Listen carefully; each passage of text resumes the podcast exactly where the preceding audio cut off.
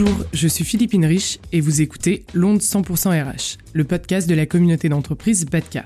Dans chaque épisode, nous allons approfondir les sujets fondamentaux et stratégiques liés à la gestion et au développement de vos talents. Je suis ravi d'être la voix de BATCA pour vous accompagner dans ce voyage à travers les défis auxquels font face les entreprises dans la construction de leur collectif.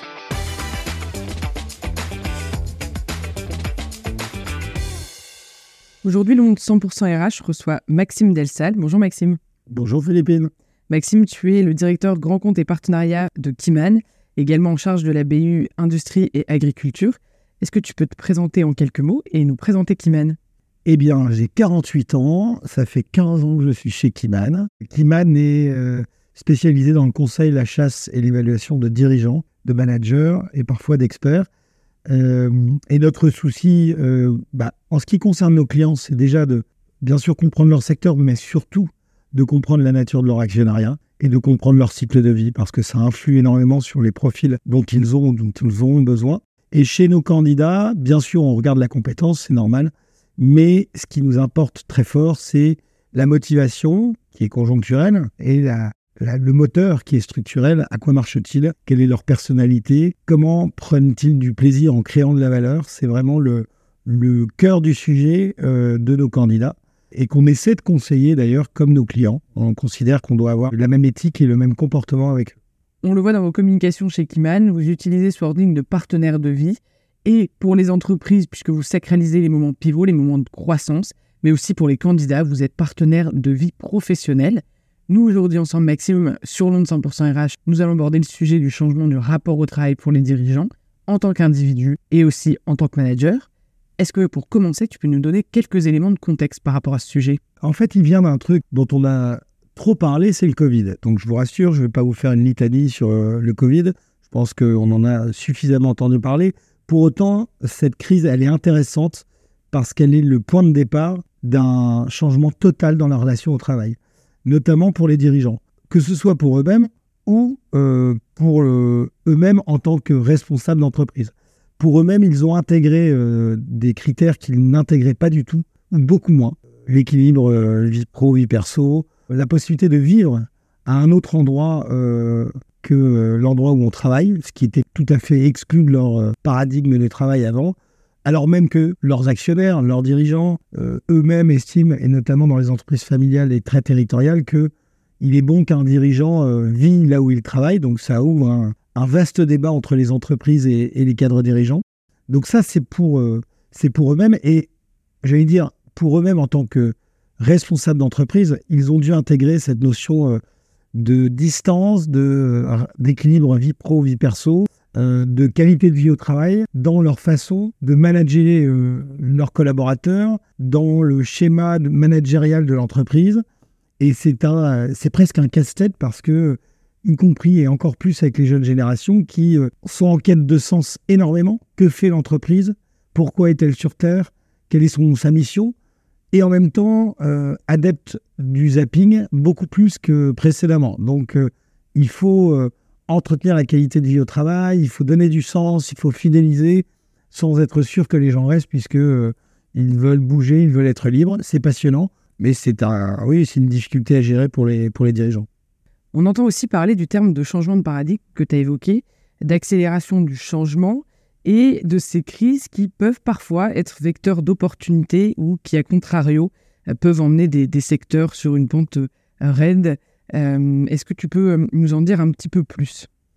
Bah, Très clairement, euh, encore une fois, le Covid et, les mois et les années qui ont suivi ont vu une accélération d'un certain nombre de phénomènes. En fait, il y a des entreprises qui étaient très malades ou malades qui sont sorties encore plus malades du Covid et d'autres qui étaient performantes et solides et qui en sont sorties encore plus performantes et solides. Donc ça a accéléré, ça a exacerbé. Il y a des marchés qui en ont profité, les marchés vitaux, l'agroalimentaire, euh, la santé. Il y a des marchés euh, qui en ont profité alors même qu'ils n'étaient pas vitaux, euh, le bricolage, le jardinage, les plateformes numériques. D'ailleurs, aujourd'hui, les enseignes de GSB, toutes ont du mal à revenir sur leurs historiques Covid. C'est-à-dire que le post-Covid est compliqué, il a, du mal à rattraper la grande période Covid en termes de chiffre d'affaires, de fréquentation. Donc, il y a clairement eu des, des accélérations et je pense que plus structurellement, des entreprises ont eu l'audace euh, de profiter de, notamment industriels, qui ont demandé aux ouvriers, aux opérateurs, aux agents de maîtrise de travailler différemment, de complexifier les 3-8 en 4, 5-8, de beaucoup plus automatiser. Et donc de cette là, ils ont trouvé des innovations dans le process euh, de production et dans le travail que peut-être ils n'auraient pas trouvé euh, s'ils n'avaient pas été obligés de les trouver du fait de cette, de cette transformation majeure. Et aujourd'hui, on peut dire qu'elles sont, euh, pour certaines en tout cas, euh, parées, prêtes à embrasser les formidables euh, leviers de croissance qui existent. Quoi qu'on dise, quoi qu'on dise aujourd'hui de la conjoncture, qui est, compliquée, qui est moins, est moins euphorique qu'elle n'a été, certes, mais structurellement, il y a des, opportunités durables d'activité extrêmement fortes. Et certaines entreprises ont su saisir l'opportunité et se transformer. On va se rapprocher un petit peu plus de votre métier chez Kiman et donc du métier du recrutement. Euh, on a euh, beaucoup entendu parler au même titre que le Covid de, euh, du principe de grande démission. Et toi, tu m'as parlé de ta conviction qui était plutôt sur le principe de grande mutation en ce qui concerne l'Europe. Est-ce que tu peux nous en dire un petit peu plus et nous expliquer ce grande démission vs grande mutation? Oui, alors c'était c'est assez béant en fait comme différence parce que les États-Unis ont vraiment connu une grande démission. Les chiffres le montrent l'augmentation du chômage, euh, une forme de désertion, mais qui est due au caractère très exacerbé de leur modèle, qui à un moment a créé euh, bah, des écarts, euh, des, inégalités ou, ou un rapport au travail où les gens disaient mais finalement on nous a acculturés à ce modèle-là, mais que vaut-il aujourd'hui? Donc il y a eu un vrai phénomène et qui se poursuit encore aujourd'hui. Il y a eu une remise en question. Il y a une vraie remise en question. En Europe, on, est, on a quand même été marqué par le chômage dans les années 80, 90, 2000. Donc euh, la démission, c'est moins dans notre culture.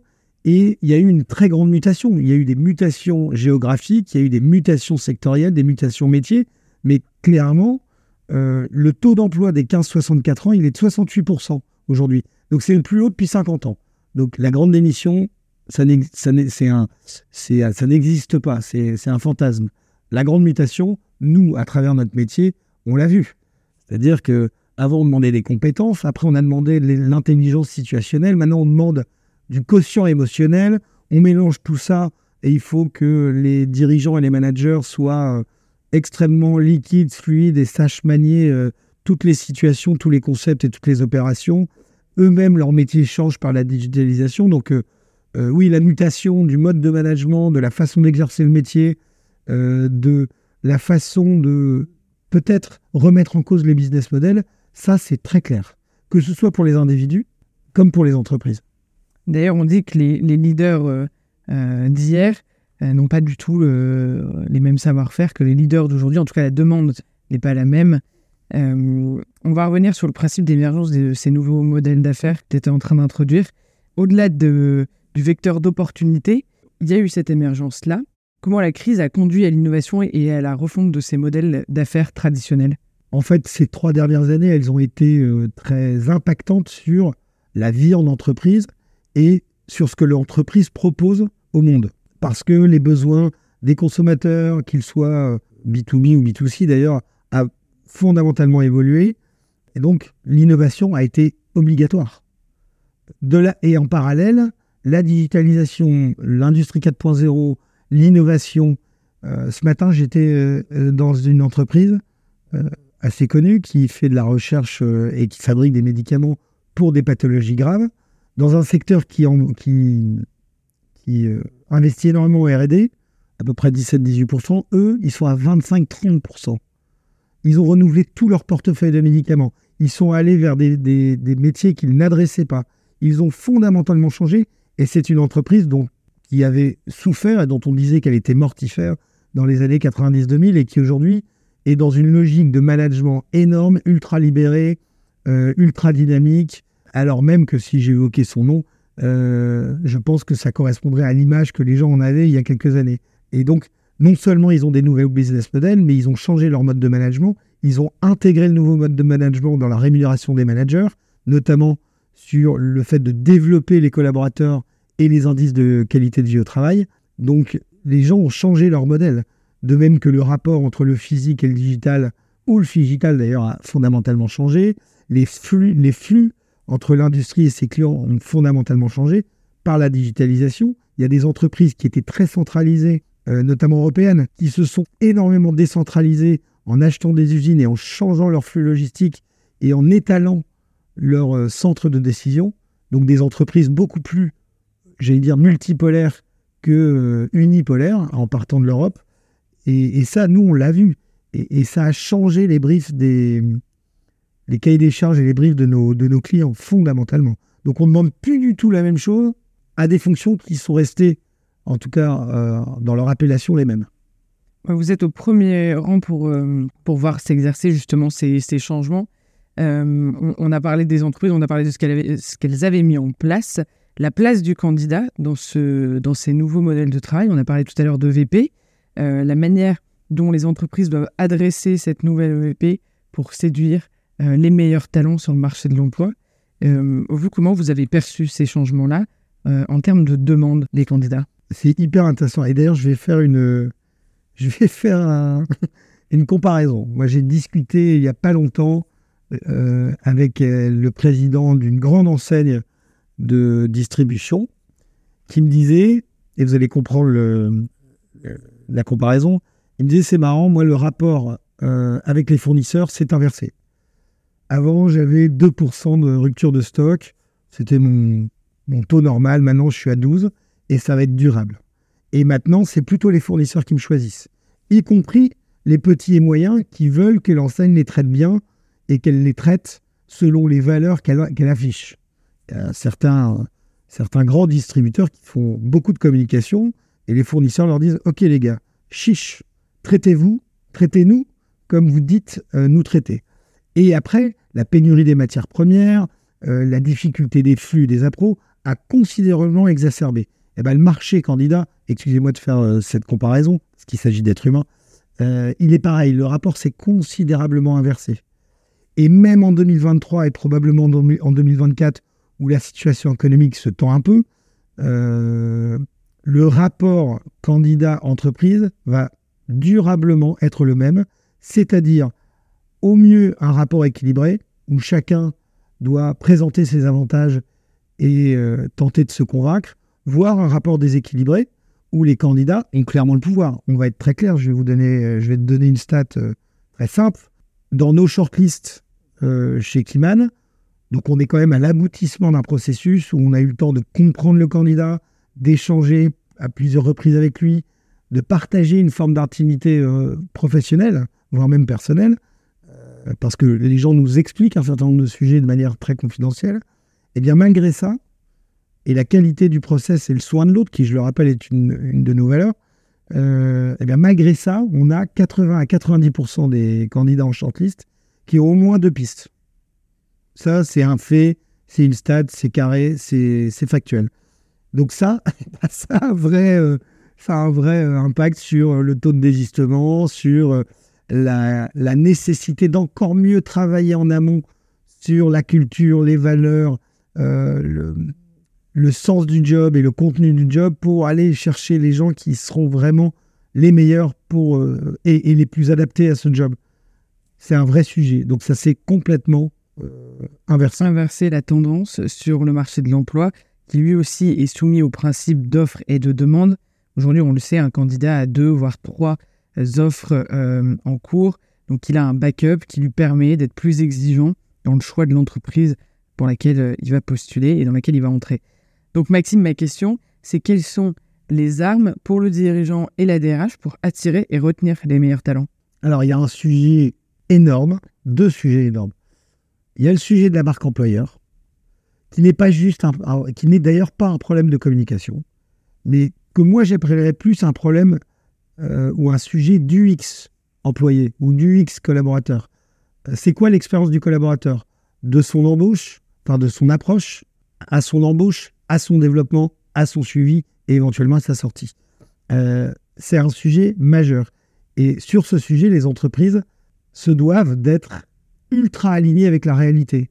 Quand on affiche des valeurs, il faut qu'elles soient concrètement perceptibles dans l'expérience employée qui va durer plusieurs années. Ça, c'est majeur. Donc la marque employeur. Après, moi, je pense que les directions des ressources humaines n'ont pas toujours été euh, valorisées à leur juste euh, position au cours des, des, décennies précédentes. Or, alors au risque de choquer, moi j'ai eu le sentiment que la direction des ressources humaines, c'est quasiment l'antichambre de la direction générale. Autrement dit, des DRH deviendront des DG. Et je pense que des DRH sont d'ores et déjà des vrais bras droits des DG parce que l'asset principal, c'est le people et qu'il est euh, ultra stratégique parce qu'on est sur un marché qui est pénurique, versatile, inflationniste encore maintenant. Et donc le sujet du people, il est majeur. Et d'ailleurs, plus les choses se digitalisent et euh, s'intelligence artificialise, excusez-moi de ce gallicisme horrible, plus les gens ont besoin d'humanité, de rapports dédiés, de rapports individualisés, euh, d'humanité dans l'expérience candidat et dans l'expérience collaborateur. Donc en fait, les, deux choses marchent en parallèle. Plus il y a d'automatisation, plus les gens ont besoin d'un rapport humanisé. Et ça, c'est une chance. Moi, je conseille aux entreprises de faire des vies ma vie, de dire les choses. Quand on vend une entreprise, on a le droit de parler de ses défauts aussi. Parce que le collaborateur ou le candidat, il peut avoir des choses à proposer pour améliorer l'entreprise. Et il ne faut pas survendre, en fait. Et ça va devenir primordial, surtout avec les nouvelles générations qui ont encore plus de mal avec cet aspect de je te vends quelque chose, je market quelque chose sur le marché de l'emploi qui en fait n'existe pas réellement et n'est pas réellement vécu par mes collaborateurs en interne. Et ça, c'est une génération qui va plus du tout être euh, adepte ou euh, qui va cautionner ça. Et qui est ultra connectée. Elle, elle, va sur euh, Welcome to the Jungle, elle va sur les plateformes, elle va sur les réseaux, et elle a raison. Elle, va, elle, elle communique, elle partage.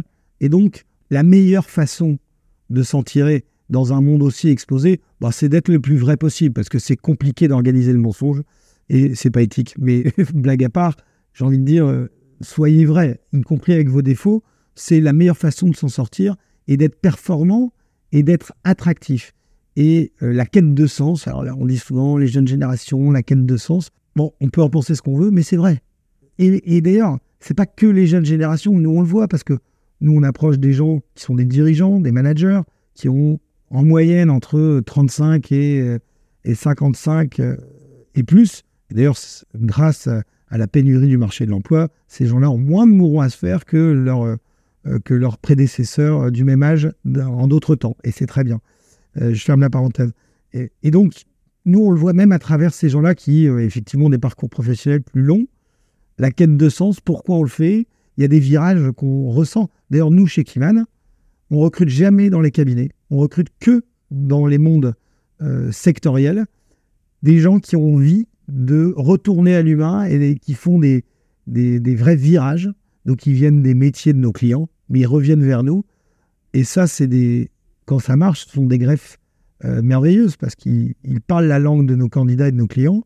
Et en même temps, ils sont dans une démarche euh, très profonde de retour à l'humain. Donc, c'est vraiment bénéfique pour tout le monde. Là, on parle de vos recrutements internes euh, chez, Siemens. Très bien. Euh, on a fait un petit peu euh, le tour de tous les sujets qu'on voulait aborder dans, dans ce podcast. Maxime, j'aimerais que tu finisses en, en, nous disant un petit peu c'est quoi ta vision de ce marché du travail qui est donc en, plein, en plein changement? C'est quoi ta vision à court et un peu plus long terme? Qu'est-ce qu'on peut, comment on peut aider les dirigeants et les DRH à dire voilà ce qui vous attend dans le futur? Bah Déjà, moi, je trouve la période passionnante euh, tous les, euh, les grands euh, prospectivistes vous disent que 60 à 70% des métiers de dans 10 ans n'existent toujours pas. Donc, il ne faut pas trop avoir peur de ce que, du fait que l'automatisation ou la robotisation ou l'IA va tuer les, les métiers, elle va en créer d'autres. Et je pense que cette formidable transformation et accélération de l'intelligence artificielle technologique va nous amener à nous focaliser encore plus sur nos métiers, quelles que soient nos industries, dans le recrutement comme ailleurs. Les gens vont se, encore plus se focaliser sur le talent, sur la notion de talent, sur la notion de savoir-être et des savoir-faire associés.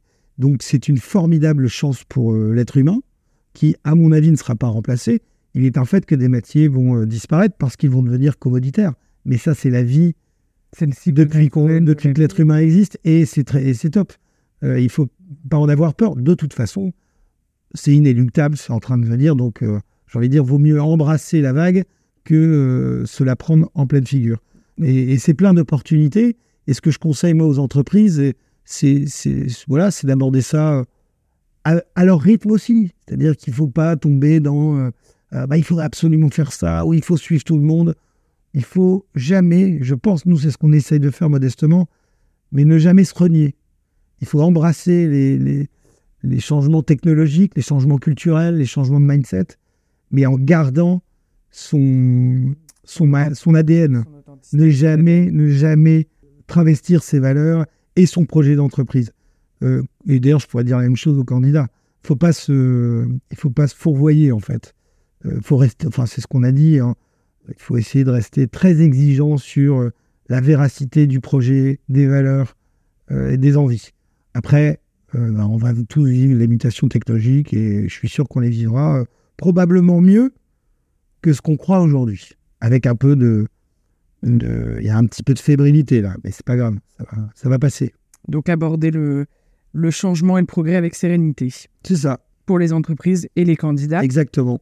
Merci beaucoup Maxime d'avoir participé à, ce podcast. Euh, Maxime, si on veut entrer en contact avec toi et discuter de l'intervention que tu viens de faire ou tout simplement euh, de la proposition de valeur que vous faites chez Kiman, comment est-ce qu'on peut te contacter? Je suis sur LinkedIn. Euh, j'espère que je ne vous étonne pas. Je suis sur LinkedIn. Vous pouvez m'envoyer des messages, me demander en, contact, euh, appeler chez Kiman. Euh, je trouverai toujours un moment pour répondre, plus ou moins immédiatement, mais je le fais toujours. Merci beaucoup, Maxime, pour ce moment. Merci à toi. je te dis à bientôt. À bientôt. Merci. Cet épisode a été produit par Reda Moujahed, l'onde RH et le podcast de la communauté d'entreprises Batka. Vous pouvez découvrir chacune de ces entreprises dans notre playlist dédiée. N'hésitez pas à nous solliciter pour nous donner votre avis en nous écrivant à l'adresse contact.batka.fr.